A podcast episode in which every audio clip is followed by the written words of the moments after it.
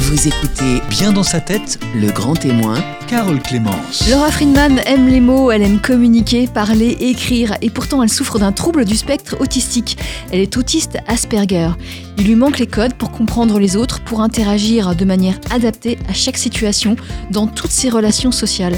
Laura souffre également d'hypersensibilité et d'une bipolarité qui rendent impossible pour elle de conserver un emploi plus de quelques mois. À l'âge de 31 ans, elle est donc devenue écrivain pour être bien dans sa tête.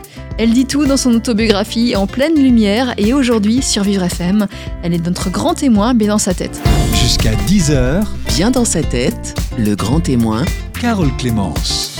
Laura Friedman, bonjour. Bonjour. Vous êtes, euh, euh, vous avez un certain nombre de troubles. Vous êtes euh, Asperger, vous souffrez de troubles de l'attention, vous êtes hyperactive, bipolaire, vous avez souffert de dépression, Oui. euh, d'hypersensibilité. Oui.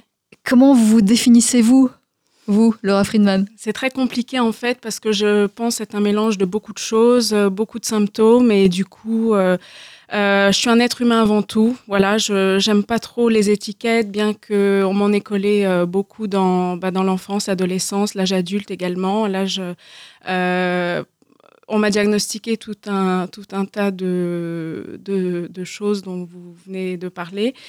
Et c'est pas évident au quotidien. Euh, le plus dur, je dirais, c'est de pas de pas se sentir comprise par euh, les personnes qui qui n'ont peut-être pas ce genre de trouble ou voilà le, le jugement et de, de vivre avec tout ça en fait parce que c'est mais je suis avant tout un être humain quoi voilà c'est Bien sûr. ouais Bien sûr, et vous parlez d'étiquettes qu'on vous a collées. Quelles étiquettes vous a-t-on collées? Euh, on m'a tout de suite euh, dit euh, dépressive, etc. C'est des choses qui reviennent très souvent parce que on me dit très souvent que sur mon visage, et ça, bon, ça je peux pas l'empêcher, hein, c'est j'ai le visage que j'aime, et on me dit souvent que sur mon visage on ressent euh, une certaine nostalgie, mélancolie, de la tristesse, de la dépression, des choses comme ça. J'ai Euh, pas l'impression. Moi non plus, moi non plus, moi non plus, à vrai dire. Hein, je j'ai pas l'impression non plus, mais c'est vrai que c'est quelque chose qui, qui, qui revient souvent euh, sur les photos, par exemple. Euh, c'est vrai que j'ai un compte Facebook comme beaucoup de personnes, et quand je mets des photos, on me dit tout le temps tu devrais sourire. Là, c'est c'est donc voilà. Et puis on me dit très souvent, on m'a tout le temps parlé du stress que j'avais en grande, grande. euh, euh, vraiment de manière très amplifiée. Ça, ça par contre, euh, c'est c'est- c'est vrai. Quoi. Le, le stress euh, m'habille, m'habite, euh, voilà, tout- toutes ces choses-là. Donc, oui. Alors, Laura, vous avez 34 ans aujourd'hui. oui. Dans votre livre En pleine lumière, c'est une autobiographie, vous Oui. parlez de, de votre parcours jusqu'à vos 31 ans et vous démarrez donc très tôt. Mhm. Vous avez des souvenirs de, de maternelle? Oui, et à cette époque-là, vous aviez, vous, vous mettez ça sur le compte de, de vos, de vos troubles, oui, de votre, euh, de votre trouble du spectre autistique, oui. cet, euh, cet Asperger, vous mettez ça sur ce compte. Oui. Euh, vous étiez isolé des autres. Oui, j'avais vraiment beaucoup de mal à, à créer des liens sociaux avec les autres parce que j'ai du mal à comprendre euh, des fois les codes sociaux. Je sais pas quand est-ce que vient mon tour de, bah, tout simplement, je sais pas dire bonjour. Euh, je peux enfin c'est pas je peux, c'est je prends les choses vraiment au pied de la lettre. Vraiment, j'ai beaucoup Vous de pouvez mal. nous à- donner un exemple? Bah, je sais, alors par exemple, euh, bah, il y en a plusieurs. Hein, C'est-à-dire que avant de me faire diagnostiquer le TDAH, j'avais parlé à une psychologue. Alors ça, je, je parle de ça, j'avais 30 ans, donc c'est important quand même de le signaler par rapport à ce que je vais dire après. Il y a une psychologue au téléphone qui me dit Est-ce que vous avez un médecin pour vous accompagner? Et moi, je dis Bah. Oui, enfin, j'en ai un, mais il faut voir s'il a une voiture et s'il est disponible. Voilà. Donc ça, ça, l'a- ça a créé un blanc parce qu'elle était un petit peu gênée. Puis moi, après, je me suis aperçue. J'ai dit, mais qu'est-ce que j'ai été dire là? Elle me dit, non, non, euh, je voulais dire vous accompagner dans la démarche, vous faire une lettre, vous, vous recommander quelqu'un, etc. Et je dis, ah oui, c'est vrai, excusez-moi, j'avais pas compris. Et il y a beaucoup, beaucoup d'exemples comme ça, euh, beaucoup. euh, Vous prenez Euh, très littéralement ouais, les, Ouais, les oui, phrases. oui, oui, oui, oui, oui, je ne comprends pas les expressions idiomatiques, ce qui est très drôle parce que quand j'apprends une langue étrangère, comme vous avez pu voir dans le livre, j'en ai appris, bon là maintenant j'en suis à 10, enfin 10 avec le français. Et euh, j'adore les expressions idiomatiques, bien que j'ai un mal fou à les comprendre. Quand on m'avait dit une fois à l'hôpital de d'expliquer ce que voulait dire une hirondelle ne fait pas le printemps, bon là aujourd'hui ça me paraît évident, mais il y a quatre, il y a, c'était quand, oui, il y a six ans en arrière, je me suis dit mais qu'est-ce qu'elle me raconte? Et je voulais absolument avoir la définition euh, parce que je j'avais vraiment pas compris ce que ce que ça voulait dire en fait. Je me suis dit mais une hirondelle fait pas le printemps et je crois que je l'avais jamais entendu. Même une fois au centre de loisirs quand j'étais petite, on avait demandé, je sais plus, j'avais demandé quand est-ce enfin, si on pouvait faire un atelier de, je sais plus, d'écriture, parce que je me suis intéressée à l'écriture depuis toute petite. Et il m'a répondu, ben, un de ces quatre, hein, on verra. Et moi, je dis un, deux, c'est quatre. Je vois des un, je vois des quatre, j'ai rien compris. Voilà, c'est plein de petites choses comme ça qui font des fois rire les personnes, mais moi, sur le moment, je me dis, bon, bah là, je, suis, à côté, quoi. Je, suis à côté de la plaque. Je me demande quelle plaque, parce qu'il n'y en a pas. Et qu'est-ce que vous pouvez faire justement pour, euh, pour comprendre ces expressions et les mémoriser de la bonne manière?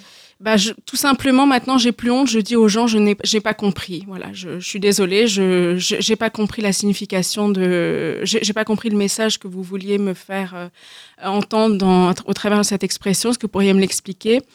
Euh, bon, ça dépend aussi du rapport que j'ai avec la personne, mais je dis clairement non, j'ai j'ai pas compris. Comme une fois, quelqu'un euh, m'a dit, bah non, aujourd'hui ça va pas, j'ai mal aux cheveux. Il se trouve que cette personne est chauve, et je lui ai dit, mais comment c'est possible? Parce que tu n'as pas de cheveux. Il m'a dit non, c'est que j'ai j'ai mal à la tête en fait, voilà. Et après je dis ah bon, bah d'accord, euh, ça me fait une expression de plus, voilà, c'est tout. Et parfois, ça peut passer pour une plaisanterie. euh, vos- Oui, il y a des personnes qui Oui, oui. pensent que je plaisante, alors que non, vraiment, je. Alors, on peut croire des fois que je suis stupide ou des choses comme ça, et non, c'est pas, ça n'a rien à voir. C'est juste que je prends vraiment les choses. euh, euh, j'ai vraiment du mal à, à comprendre. Et à l'école aussi, euh, on se moquait beaucoup de moi avec ce genre de choses. euh, parce que, je sais, une fois, c'était une fable de La Fontaine, on m'avait demandé de, de, de dire quelle était la morale. Et moi, je dis la morale et qu'il n'y en a pas. J'avais pas compris ce que c'était ce. J'avais pas compris la, la question, tout simplement. Et bon, ça a fait rire tout le monde. Moi, un petit peu moins, parce que je me sentais un petit peu bête.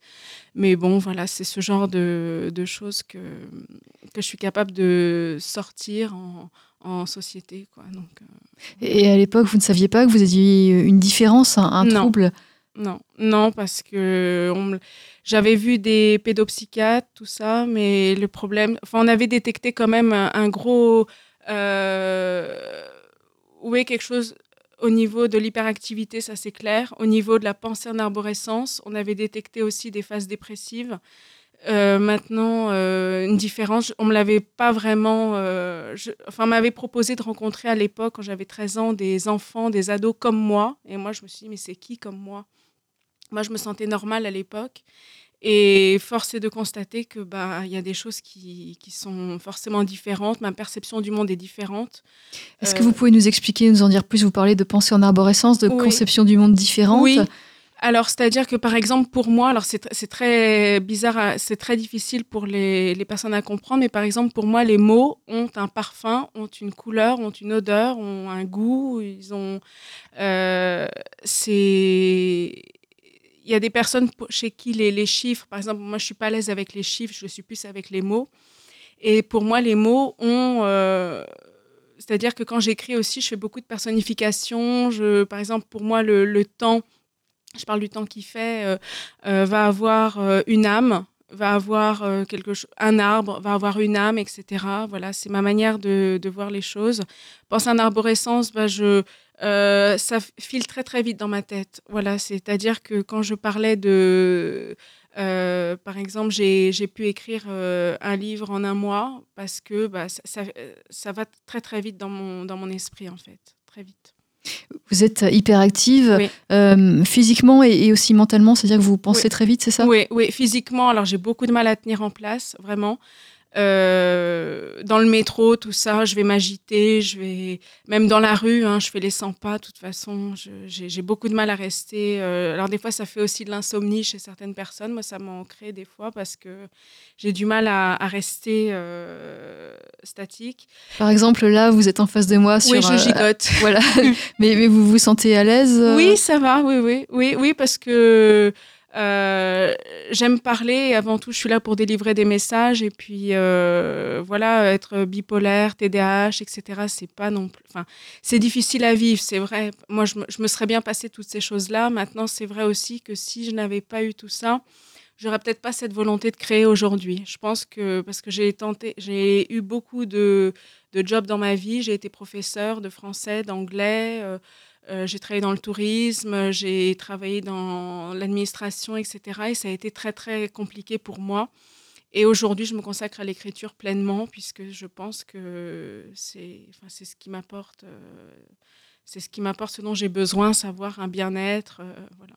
Et on va en reparler. euh, Oui. On va en parler, Laura Friedman. On parle de votre livre en pleine lumière, de votre autobiographie, de votre parcours, euh, donc depuis la maternelle. Alors la maternelle, je vous demandais comment ça se passait à, à l'école. Vous me disiez que vous aviez euh, certains codes qui vous manquaient. Mhm. Euh, avec les professeurs, ça, ça se passait comment? Très mal, très sincèrement très mal, parce que j'étais jamais soutenue. À chaque fois, on me parlait de la case redoublement. Elle était tout le temps, tout le temps euh, à me pendre au nez. Vraiment, c'était, infernal. Euh, j'avais pas de soutien euh, par rapport euh, au, enfin, avec les camarades qui m'appelaient la SAF, comme je dis dans le livre, la sans amis fixe. Ça, c'est quelque chose de, enfin, qui même aujourd'hui. C'est dur. même- ouais, c'est très dur parce que sans amis fixes, euh, bon, bah, pour aller trouver euh, une appellation comme ça, je trouve que franchement, c'est un petit peu tiré par les cheveux. Mais bon. Euh, Vous comprenez aujourd'hui pourquoi vous étiez isolé Parce que euh, c'est vrai que vous aviez une différence, mais Ouais. ça explique peut-être pas tout. Non, ça n'explique pas tout parce que je j'ai jamais fait de mal à qui que ce soit. J'étais peut-être différente, c'est clair. Euh, je le reconnais aujourd'hui, quelques années plus tard, je le reconnais. Mais de là à m'isoler, de là à me demander, bah tiens, si tu veux manger avec nous, faut que tu nous donnes tes devoirs d'anglais, etc. Des choses comme ça, ou m'attendre à la sortie avec des coups, etc. Euh, C'était pas justifié, non. Vous avez subi une violence scolaire Oui, oui, le harcèlement, oui, oui. Je, même euh, euh, euh, les, professeurs, euh, quand j'avais une bonne note, parfois me disaient que c'était parce que j'avais volé ses réponses à quelqu'un, etc. Enfin, j'avais pas vraiment, j'avais vraiment que euh, de la réussite entre guillemets, si je puis dire, dans les langues étrangères, parce que je trouvais une sorte d'échappatoire dans ce monde-là, parce que j'avais l'impression de voyager, de, à l'époque du baccalauréat, je me souviens qu'il y avait le professeur de philosophie qui parlait de Descartes ou je sais plus quel philosophe, et puis moi, j'étais en train de réviser des notions de russe.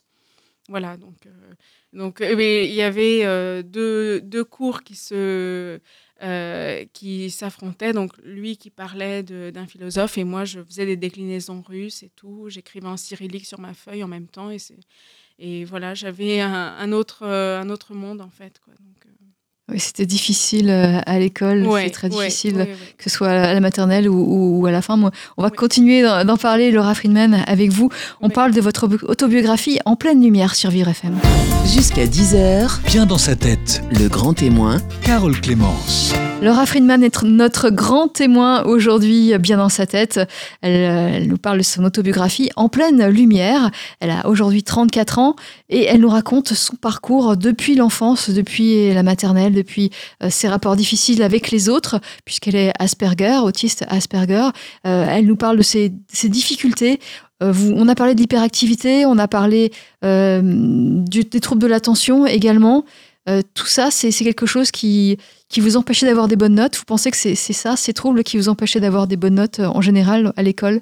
Oui, et puis je pense aussi que j'étais pas du tout euh, adaptée. euh, je sais pas lequel des deux, mais il y avait un décalage entre ce que moi j'étais capable de faire et de comprendre euh, euh, par rapport à ce qu'on me demandait à l'école. Et je pense que j'étais, je, l'école, je sais pas si c'est moi qui n'étais pas adaptée ou l'école qui n'était pas adaptée à moi, mais j'ai j'ai opté pour un cursus, on va dire, classique. Et il aurait peut-être pas fallu que, que je sois là, quoi. En fait. Oui, vous avez fait un bac, euh, un bac euh, langues étrangères, littéraire Oui, littéraire et après des études euh, de, de LLC anglais à l'université.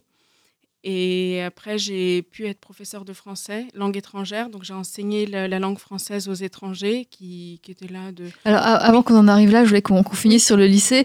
Euh, donc, le lycée, c'était difficile pour Oui. vous. Euh, il y a eu une période où vous avez été hospitalisé. Oui. Euh, vous, avez, vous, avez, vous êtes tombé en dépression. Oui. Et, et vous aviez également une période où vous avez été anorexique. Oui, oui, oui, vers euh, euh, l'âge de 17 ans, euh, je, suis, je suis tombée euh, dans l'anorexie, en fait. C'est venu comme. C'est venu, je vais pas dire un matin comme ça, parce que je pense que c'est quelque chose qui, qui était là depuis, depuis longtemps. Mais je, m'étais mise en tête de faire un régime, comme beaucoup de, bah, jeunes filles. Et puis après, on, on tombe dans l'en- l'enfer de l'anorexie, c'est-à-dire qu'on va prendre un cahier, on va noter ce qu'on a mangé, ce qu'on aurait peut-être voulu manger, mais qu'on n'a pas mangé. Et puis après, on compte tous les jours. euh, Enfin, la balance, je parle d'elle dans, le, dans mon autobiographie. Je dis qu'elle était à la fois ma meilleure amie et ma meilleure ennemie en fonction de ce qu'elle allait m'annoncer comme chiffre.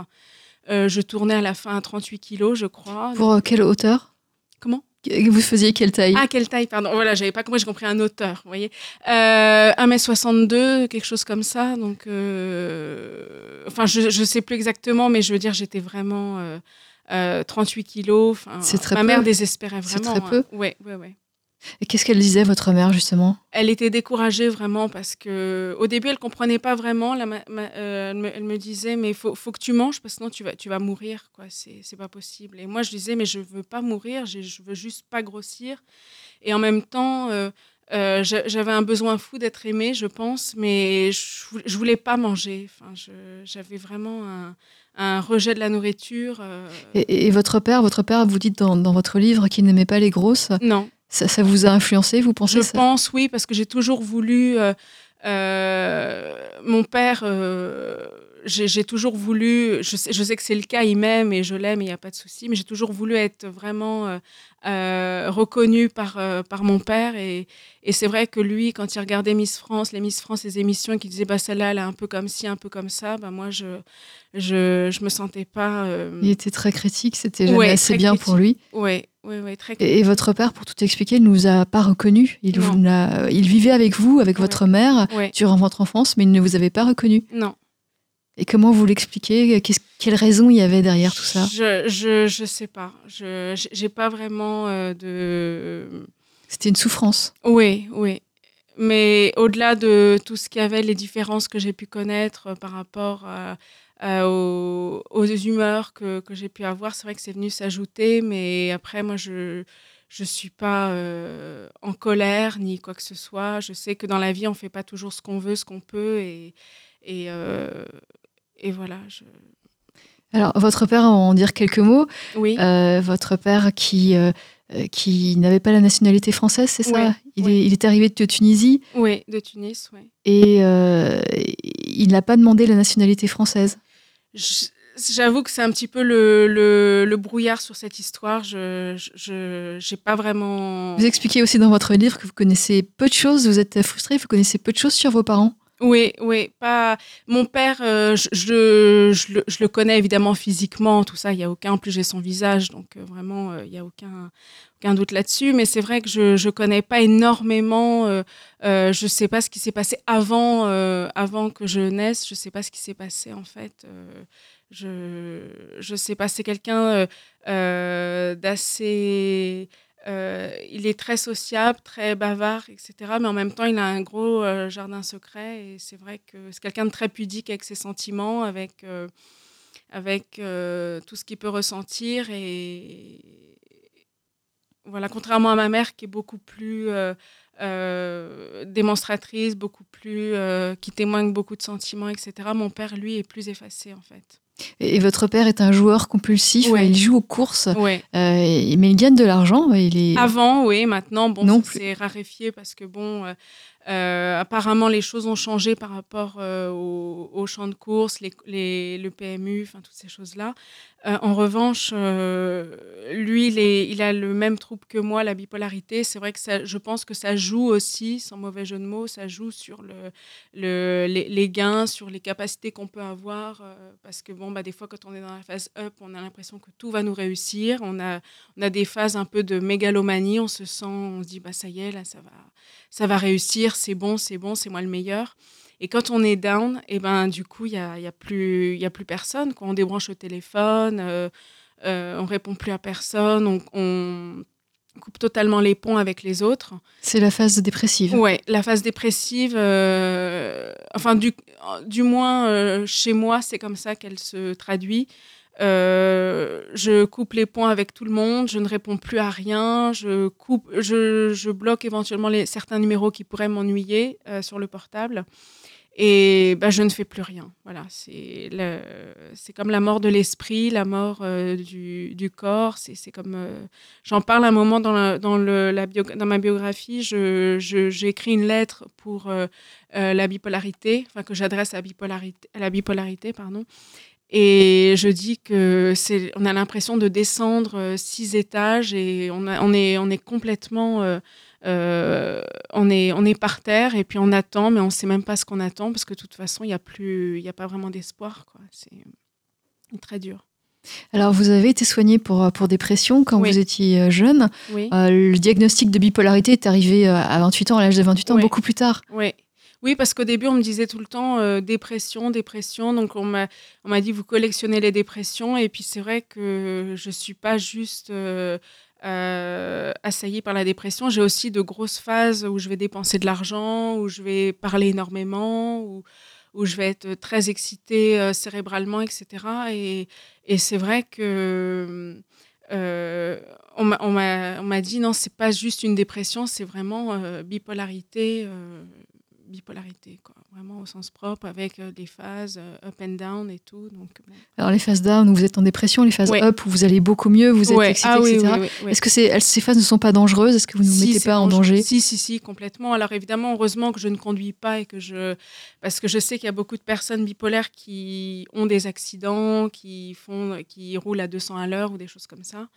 Euh, non, ça peut être euh, des mises en danger par rapport à l'argent, c'est-à-dire qu'on peut dépenser 500, euh, enfin je sais pas, j'ai pas de somme en tête, mais on peut dépenser de grosses sommes d'un coup comme ça en pensant que bah de toute façon c'est pas très grave. hein, c'est c'est on a l'impression parfois aussi d'irréalité, c'est-à-dire qu'on se sent comme si c'était un film et que bon bah après il n'y a, y a plus y y a plus rien euh, plus rien qui se passe de toute façon donc euh, on peut très bien euh, on peut très bien dépenser on peut très bien euh, euh, on peut, on peut très bien faire des choses un peu, un peu, un peu folles. Euh, Bon, après, j'irai pas jusqu'à, euh, euh, je sais pas, moi, euh, me faire tatouer, me raser la tête ou des choses comme ça, qui sont un petit peu plus, euh, plus extrêmes. Mais c'est vrai que ça peut, ça peut engendrer ce genre de choses, euh, carrément. euh, euh, Et lorsque vous, à l'âge de 28 ans, vous avez découvert cette bipolarité, vous en avez parlé autour de vous à votre mère, à votre père? Alors, euh, ma mère avait déjà des soupçons euh, parce qu'elle voyait bien que alterner les phases comme ça, au bout d'un moment, euh, ça, ça traduit quelque chose.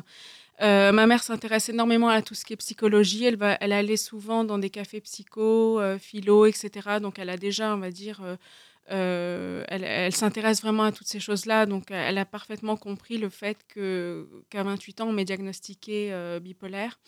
Moi, à la limite, c'était un petit peu un soulagement quand j'ai su que j'étais bipolaire parce que je me suis dit bon bah au moins je alors c'est pas l'étiquette parce que bon c'est je suis avant tout un être humain comme je l'ai dit mais d'avoir euh, un nom sur ce qui me faisait souffrir depuis tant d'années, ça m'a quand même soulagée. Je me suis dit bon bah au moins je sais pourquoi parce que j'avais fait plein d'analyses, euh, des IRM, des scanners, des choses comme ça. On me disait mais non, vous avez vous avez rien, c'est dans votre tête. Moi, je disais, mais dans ma tête, mais qu'est-ce qui se passe? Dites-moi, je ne comprends pas. Et, et, et un jour, euh, lors d'une consultation, j'ai dit à mon psychiatre, je lui ai dit, mais dites-moi vraiment maintenant, ça fait peut-être euh, un an que je vous vois et je voudrais savoir un petit peu ce que j'ai. Et là, il m'a dit, bah, vous êtes bipolaire. Voilà, et et c'est pour ça que vous avez un traitement, c'est pour ça que... Ah, donc vous étiez traité sans le savoir, vous voilà, étiez traité ça. pour Il ça, mais sans le savoir. pas, il me l'avait pas dit. Et pourquoi est-ce qu'il ne vous l'a pas dit? Est-ce que vous Peut-être pour pas que je m'enfonce encore plus dans ce diagnostic et ou que je me complaise là-dedans ou que je me sente encore plus malade que je ne l'étais. Je, je sais, je sais pas. Je, je pense que beaucoup de, de spécialistes parfois, je sais pas, euh, ne, ne disent pas, euh, ne disent pas tout le temps euh, ce qu'on a. C'est pas comme un ORL qui va vous dire vous là vous avez une angine, etc. Ou euh, chez les, les psychiatres c'est plus ils mettent plus de temps avant de, de vous dire ce que vous avez vraiment. Euh, moi, j'ai vraiment insisté. Je lui ai dit, voilà, il, faut, il me faut une réponse maintenant parce que ça, ça a assez duré. Ça fait 28 ans, j'en ai marre. Je comprends pas pourquoi des fois je suis bien, des fois j'ai envie de tout casser, des fois ça va pas du tout. Et ce diagnostic, donc, il, euh, il vous a apaisé d'une certaine façon, vous Oui. comprenez? Oui, j'avais besoin de l'entendre en tout cas, euh, que ce soit certifié vraiment, que ce soit. euh, euh, parce que quelques mois auparavant, m'avait dit euh, borderline aussi, ce qui ressemble un peu, ce qui est un petit peu. euh, c'est un diagnostic que j'avais eu à l'hôpital à la suite à une batterie de tests de 8 heures, au cours desquelles on m'a demandé. Euh, je m'étais un peu énervée, oui, parce qu'il fallait faire tout un tas de calculs, des mathématiques, tout ça, et moi je suis pas du tout à l'aise là-dedans, donc euh, j'avais eu une réaction assez épidermique euh, face à ça, et, à la- et en même temps, quand il fallait décrire, comme je raconte dans mon autobiographie, quand il fallait décrire dans un... j'a- J'avais des images en noir et blanc, des photos, il fallait inventer une histoire, et là j'étais vraiment dans mon élément. Alors que les, chiffres, pas du tout, ça ne me parle pas. Donc la, la fiction, c'est pour vous les mots, parler avec des mots, communiquer Ouais, avec des histoires, c'est vraiment ce qui vous plaît. ouais. Et vous en avez fait votre métier, Laura Friedman. On continue d'en parler avec vous. Vous êtes notre grand témoin, euh, bien dans sa tête, aujourd'hui sur Vivre FM. Jusqu'à 10h, Bien dans sa tête, le grand témoin Carole Clémence. Laura Freeman est notre grand témoin aujourd'hui, bien dans sa tête sur Vivre FM. Elle nous parle de sa vie et de son autobiographie notamment, En pleine lumière. Une autobiographie que vous avez, euh, vous avez cherché à éditer. Oui, oui, oui. Euh, bah, c'est toujours le. ben, finalement, maintenant, euh, je, je recherche euh, un éditeur. Donc, euh, voilà, je, je, je l'ai envoyé dans quelques maisons et puis on verra. On verra. Alors vous m'avez expliqué que le monde de l'édition est, compliqué Ouais, et, et on se fait facilement arnaquer. Euh, oui, c'est-à-dire que arnaquer, je ne sais pas si c'est vraiment le, terme que j'aimerais employer, mais c'est-à-dire que il y a des, on va dire qu'il y a des bons contrats et des mauvais contrats. Voilà, il y a des choses qui sont qui sont qui sont bien et d'autres où on se dit, voilà, je sais pas, par exemple, euh, si on est édité chez quelqu'un et que et qu'il n'y a pas de visibilité, tout ça, euh, ça, ça sert pas à grand chose. autant aller vers l'auto-édition. Enfin, je sais pas, c'est encore. euh, c'est. Tous les cas, j'ai soumis mon autobiographie à quelques éditeurs et puis on verra. Je je, je, je sais pas. euh, Je peux pas me prononcer sur euh, les suites euh, qui vont en découler. Je je sais pas du tout. Voilà.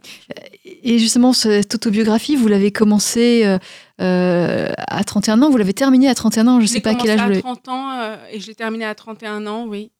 Et cette autobiographie, euh, pourquoi, pourquoi s'y être mise euh, Parce qu'à 30 ans, on n'a pas vécu énormément de choses encore. Oui, c'est ce que beaucoup de personnes euh, m'ont dit. À chaque fois, on me dit, mais à 30 ans, déjà, tu as déjà tes mémoires à raconter, tout ça.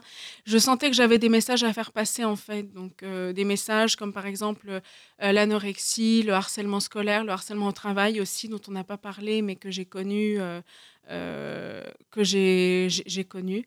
Euh, la bipolarité, tout, tout ça. Et puis, j'avais vraiment une soif d'écrire. hein. Depuis toute petite, j'avais commencé, enfin toute petite, j'avais 12 ans, j'avais commencé un livre. euh, euh, C'était à l'époque R.L. Stein, je sais pas, je pense que beaucoup de personnes connaissent Chair de poule, la, la série en tout cas.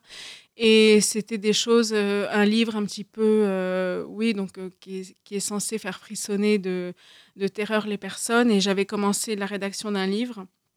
Et puis après, bon, bah, évidemment, euh, je me suis dispersée, j'ai arrêté. L'école euh, a fait que j'ai j'ai pas pu continuer, mais euh, j'ai toujours été passionnée par l'écriture, les mots. comme je, je disais tout à l'heure, pour moi, ils ont, ils ont une saveur, ils ont, ils ont quelque chose. quoi. C'est pas juste des mots pour communiquer, c'est aussi. Ce qui est très bizarre parce que je comprends difficilement les messages qui me sont adressés quand je. Enfin, difficilement. Maintenant, ça va un petit peu mieux à 34 ans quand même, mais c'est vrai que quand j'étais enfant, j'avais beaucoup de mal. Euh, D'ailleurs, il y a quelqu'un qui m'avait dit, quand j'étais plus jeune, euh, j'étais vraiment enfant, j'avais 5 ans, il m'avait dit, mais une petite fille comme toi, faire des bêtises, franchement, je dis, mais comme moi, elle est où Euh, C'est qui Montre-la moi. Et lui il m'avait dit, mais non, mais c'est une métaphore, c'est une image, tout ça. J'a- J'avais pas compris. C'est vrai que les, les, les, les phrases comme ça, je, j'ai j'ai du mal, en fait. Donc, euh, En même temps, lorsqu'on est enfant, il est normal de ne pas comprendre toutes Oui. les expressions. Euh, vous aviez peut-être l'âge de ne pas comprendre. Oui, c'est c'est vrai aussi, oui, oui. Mais même quand je vois le, le, les, les choses que je suis capable de dire encore aujourd'hui ou de mal comprendre, euh, je me dis que c'est pas forcément l'âge, c'est que bah, je comprends vraiment. euh, ou alors si quelqu'un me dit je t'appelle dans cinq minutes, bah, je compte les minutes et au bout de six, je me dis bon bah là on m'a, on s'est fichu de moi quoi. Je prends vraiment les choses. euh, Encore aujourd'hui? Ouais, ouais, ouais. Oui, oui, quand quelqu'un me dit dans 5 minutes, pour moi, c'est vraiment 5 minutes. C'est pas du tout euh, 5, 5, 5, 30 ou c'est oui oui encore aujourd'hui vraiment euh, euh, et ça c'est assez c'est assez embêtant parce que bah, les évidemment c'est une expression quand on dit à quelqu'un je te rappelle dans deux minutes dans cinq minutes etc et bah moi j'attends et je me dis bon bah là je, non non je prends vraiment les choses euh, vraiment Et alors, vous vous êtes lancé euh, cet amour des mots pour la langue, euh, les mots français, c'est aussi Oui. valable pour les mots étrangers. Oui, Vous avez fait des études de langue euh, à- Oui. à l'université. Euh, on va passer temps là-dessus, mais vous avez, vous avez appris euh, 10 langues environ. Oui, avec le français, ça fera 10, oui. Et ça, ça sert à quelque chose, ces 10 Euh, langues Vous les ah, parlez pas couramment toutes, si? Non, non, pas toutes. C'est-à-dire que j'en parle cinq couramment et les autres, on va dire que je me débrouille si je devais voyager dans les pays. Euh, Vous parlez quelle langue? Alors anglais, espagnol, italien, portugais, allemand, russe, polonais, grec, suédois. Voilà. Je, je les ai un peu dites, je pense, dans l'ordre de celles que je maîtrisais le mieux à la moins bien. Et c'est vrai que à l'époque, euh, quand j'ai- je m'étais mise en tête de les apprendre, je m'étais dit, euh, voilà, bah, je, je les apprends simplement parce que j'ai une facilité et puis parce que ça me rend heureuse et c'est ce qui compte. Maintenant, aujourd'hui, c'est vrai que je les ai un petit peu délaissés parce que je fonctionne un peu par lubie. Et c'est vrai qu'aujourd'hui, euh, je les aime toujours, j'y reviendrai, mais là, c'est pas la priorité actuelle. euh. La priorité actuelle, c'est l'écriture, c'est Ouais, ça oui, oui, oui. Vous écrivez euh, des romans. Oui, j'écris un autre livre là que j'ai commencé. On est, euh, oui, ça doit faire trois jours que j'ai commencé l'écriture d'un autre livre. Oui, Est-ce qu'on peut en dire quelques mots? Oui euh, C'est trop tôt? Non? Je vais peut-être juste dire ceux que j'ai écrits. euh, Allons-y. Alors, euh, donc, En pleine lumière, qui est mon autobiographie. Euh, Les rendez-vous de 11 heures, euh, qui est un thriller. N'oublie pas de danser, donc un recueil de poèmes qui traite de la mort, la vie et l'amour. Chose très importante. voilà. Et La Casabella. Voilà, qui est une comédie sentimentale avec euh, des rebondissements et, et un autre livre là sur lequel euh, je suis en train de travailler actuellement. Voilà. Et ça, vous voulez en faire votre métier? Vous, Oui. vous, ne, vous ne faites plus que ça aujourd'hui? Oui, oui. Oui, oui, tout à fait.